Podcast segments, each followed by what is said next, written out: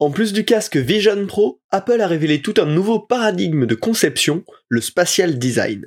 Aujourd'hui, je vous partage un concentré d'infos pour commencer à designer des interfaces spatiales.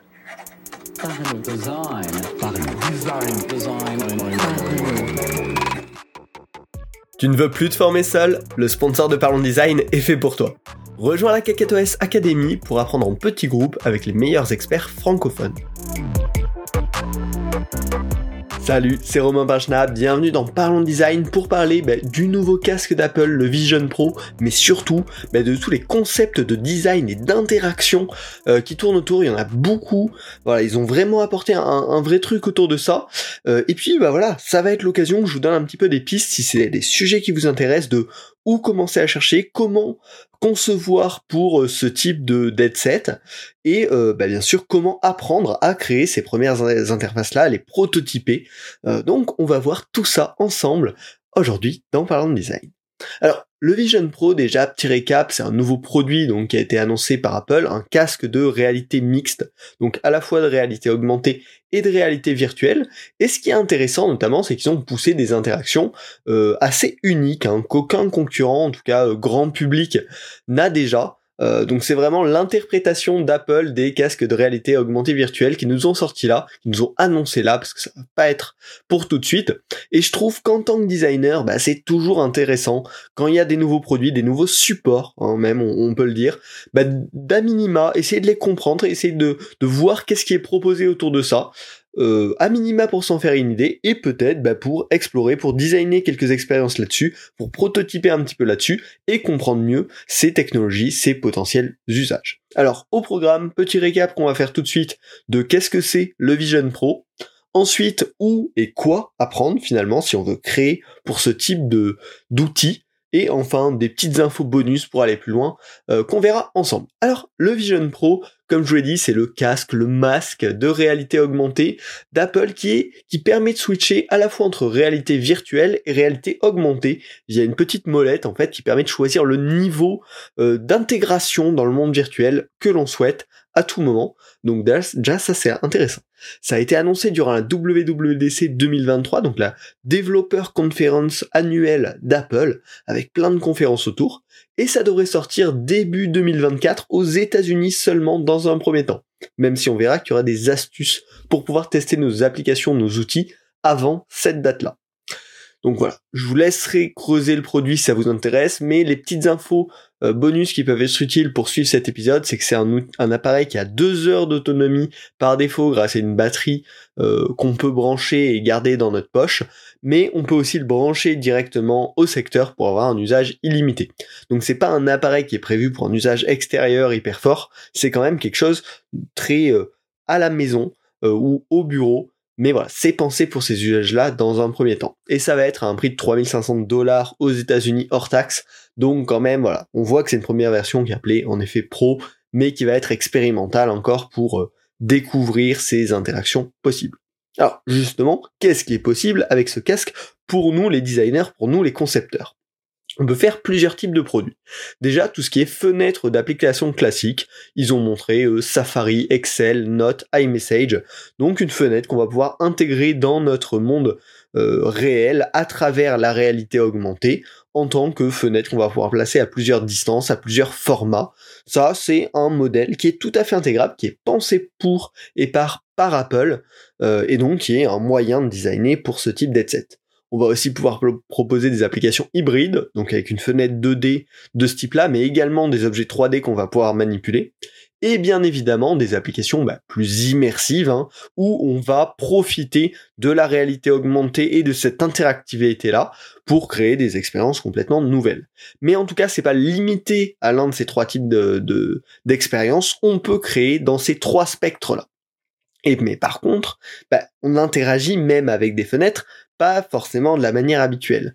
En effet, là aussi ils ont développé des interactions assez nouvelles, notamment du eye tracking, qui en fait va traquer nos yeux et nous permettre de sélectionner les différents éléments visibles dans notre champ de vision à travers ce casque de réalité augmentée. Et il paraît que c'est hyper précis, en tout cas par les quelques personnes qui ont pu le tester, ils ont été très satisfaits, dans le sens où ça leur permettait de naviguer de manière très précise et très rapide à travers l'interface. Donc voilà, il n'y a pas de pointeur, pas de manette, on va naviguer à la vision. Et derrière, pour choisir de cliquer ou de scroller dans des interfaces, eh ben, des mouvements de doigts vont permettre de lancer ces interactions. Mais donc c'est un mix d'œil et de mouvements de main qui vont permettre de contrôler les interfaces en général. Et bien évidemment, la dernière interaction qui est possible, bah, c'est de se déplacer dans l'espace physique avec notre corps, comme on le fait au quotidien finalement, qui va nous permettre de nous déplacer autour, à travers ces différents éléments qui sont intégrés dans notre monde euh, virtuel. Enfin, le dernier point hyper intéressant en termes d'interaction, c'est ce qu'ils ont appelé le spectre immersif. Comme je vous l'ai dit, il y a une molette qui permet de switcher entre différents niveaux d'immersion, mais même vos applications à vous vont pouvoir switcher entre plusieurs niveaux d'immersion. Euh, donc, il y a trois niveaux grossièrement qui sont disponibles. Il y a le niveau window, donc le niveau fenêtre, où on va pouvoir tout simplement intégrer une application dans la pièce aux côtés d'autres applications, potentiellement, si l'utilisateur en a ouvert plusieurs. Ensuite, il va y avoir le niveau extended, où l'application va prendre le focus, on va continuer à voir ce qui se passe derrière, etc. Mais là, on va pas pouvoir faire collaborer plusieurs, plusieurs applications. L'application principale en focus, le reste qui est un petit peu assombri donc là, ça permet d'avoir un niveau d'immersion un petit peu plus important sans rendre le reste euh, abstrait. Et enfin, le dernier niveau, c'est celui qu'ils ont appelé le full space, où là 100% de l'environnement est occupé par l'application. On est passé dans un monde 100% virtuel. Et là, ça va être bah, principalement utilisé pour des expériences immersives, potentiellement des films interactifs, des jeux, des choses comme ça, qui ont un vrai intérêt à prendre 100% de l'espace mais ces trois modèles sont pensés et sont autant valorisés par Apple, en tout cas dans leur première guideline qu'ils ont poussé là-dessus, et l'interaction entre ces états est aussi quelque chose de sollicité euh, et de, de fortement proposé aux designers. Enfin, pour terminer sur cette overview de qu'est-ce que c'est le Vision Pro, ce qui est intéressant c'est qu'ils l'ont présenté comme du spatial computing qu'ils ont traduit en français par l'ordinateur spatial. Donc pour l'instant, ça semble en effet être plutôt poussé pour un usage de maison ou de bureau, pas un usage forcément trop en extérieur ou un usage en mobilité, euh, mais vraiment un petit peu comme dans les mêmes endroits qu'on pourrait utiliser notre ordinateur.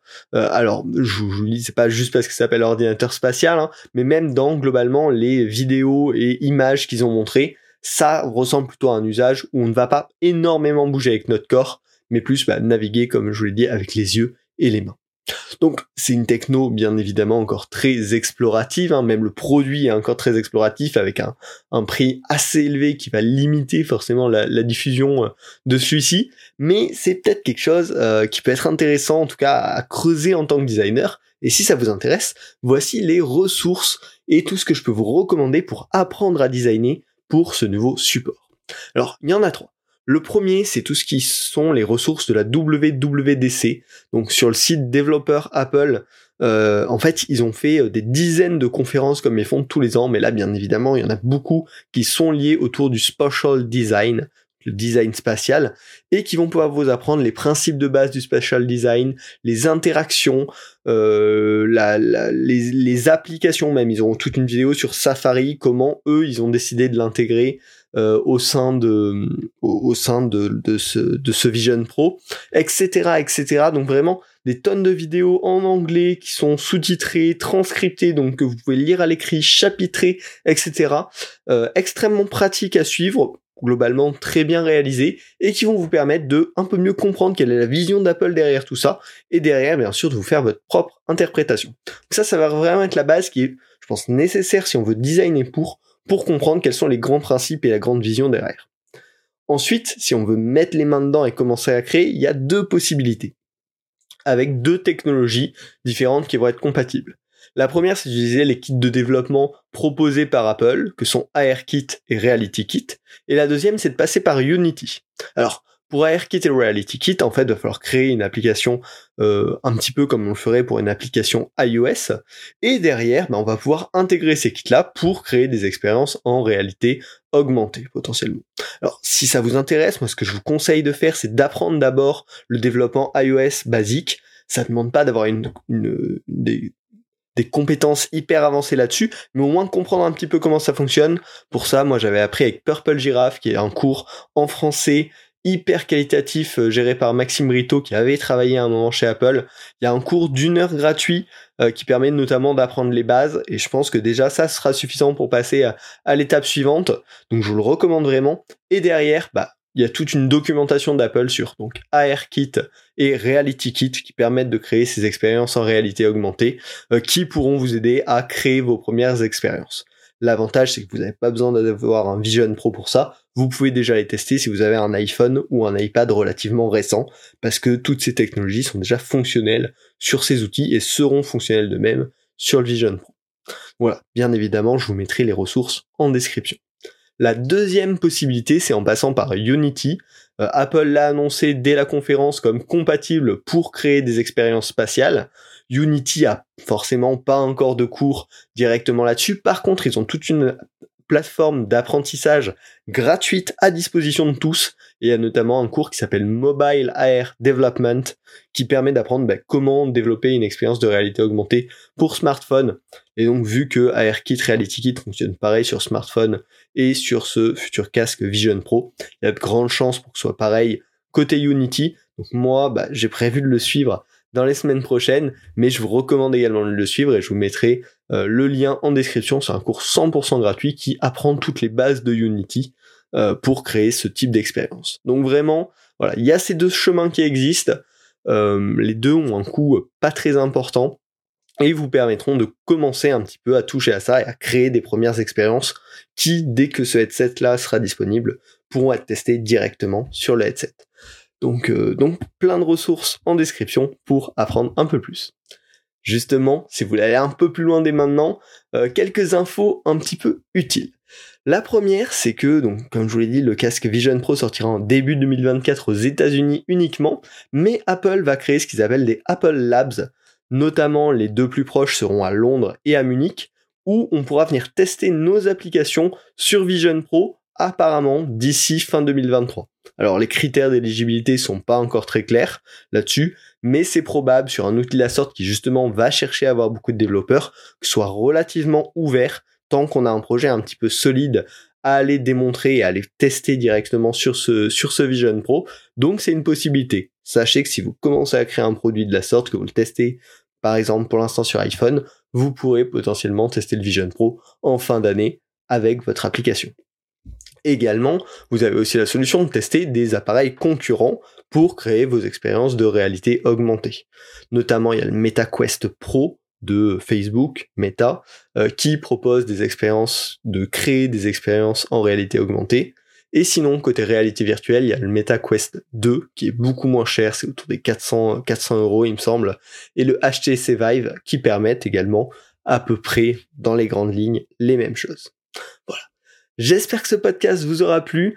Euh, c'est un nouveau support avec une très bonne réalisation technique, il semblerait. Je trouve ça hyper intéressant à explorer, à découvrir pour ouvrir nos esprits de designer, notamment sur tous ces côtés interaction. Hein. Euh, je vous les ai présentés très rapidement, mais je vous invite à les creuser. On voit qu'ils ont repensé un nouveau modèle d'interaction très différent de leurs concurrents et qui semble apparemment plutôt bien fonctionner, en tout cas dans, dans les premiers tests qui ont été faits hyper intéressant en termes de design.